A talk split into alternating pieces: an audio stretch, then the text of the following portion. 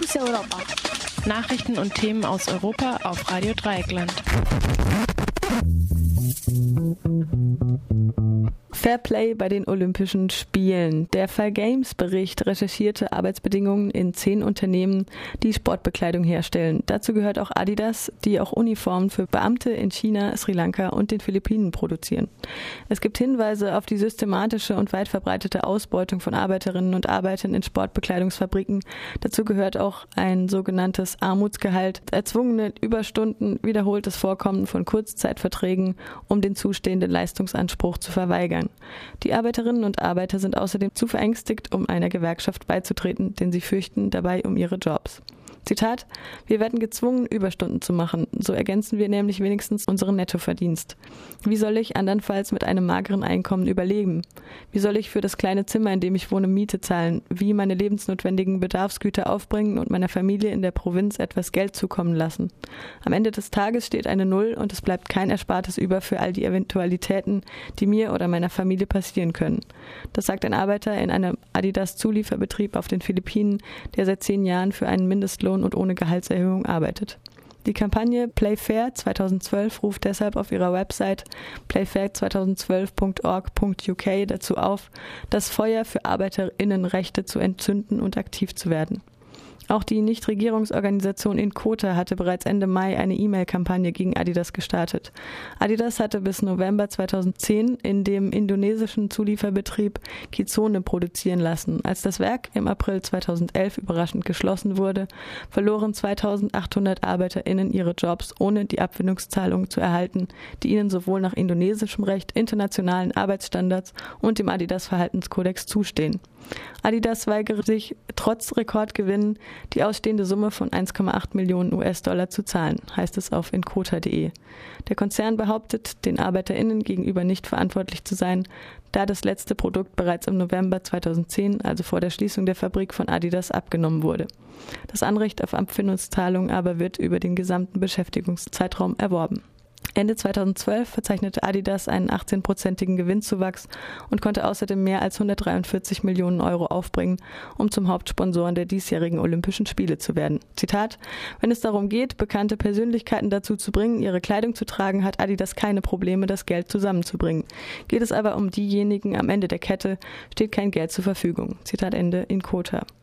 Inkota fordert deswegen Adidas auf, den Arbeitslosen ehemalige Kizone-Arbeiterinnen Beschäftigung zu gleichen Vertragsbedingungen anzubieten und die Gewerkschaft, die die Mehrheit der ArbeiterInnen vertritt, positiv an diesem Prozess zu beteiligen.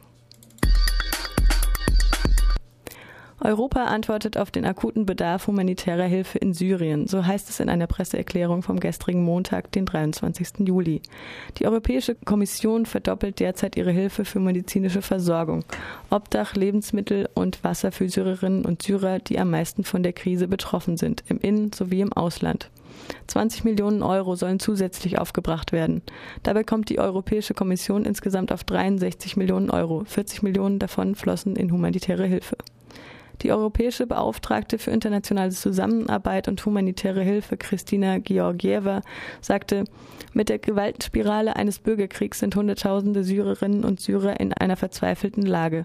Der Bedarf ist groß, auch in den Nachbarländern, die mit vermehrten Flüchtlingsströmen fertig werden müssen. Ich habe es selbst gesehen, als ich einen syrischen Flüchtling in einem Lager an der türkischen Grenze traf.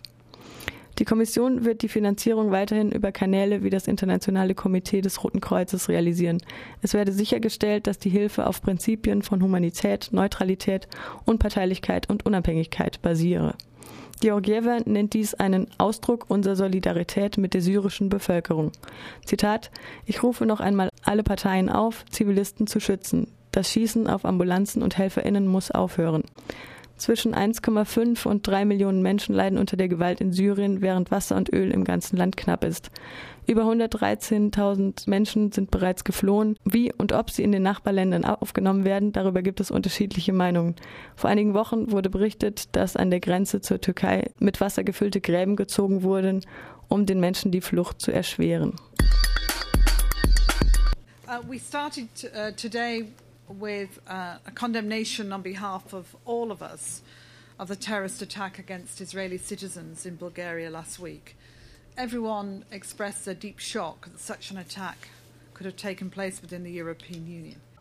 Das war Catherine Ashton bei ihrer Begrüßung des informellen Treffens der Innen- und Justizminister. Und sie bedauert dabei den Anschlag in Bulgarien auf israelische Bürgerinnen und Bürger. Unter ihrem Vorsitz von Catherine Ashton, der europäischen Abgeordneten für Sicherheitspolitik und Äußeres, werden gestern und heute die Themen Immigration, Asyl und Cyberkriminalität besprochen. Ein großes Thema sind bei diesem Treffen außerdem die Geschehnisse in Syrien und Sanktionen gegen das syrische Regime. Fokus Europa. Nachrichten und Themen aus Europa auf Radio Dreieckland.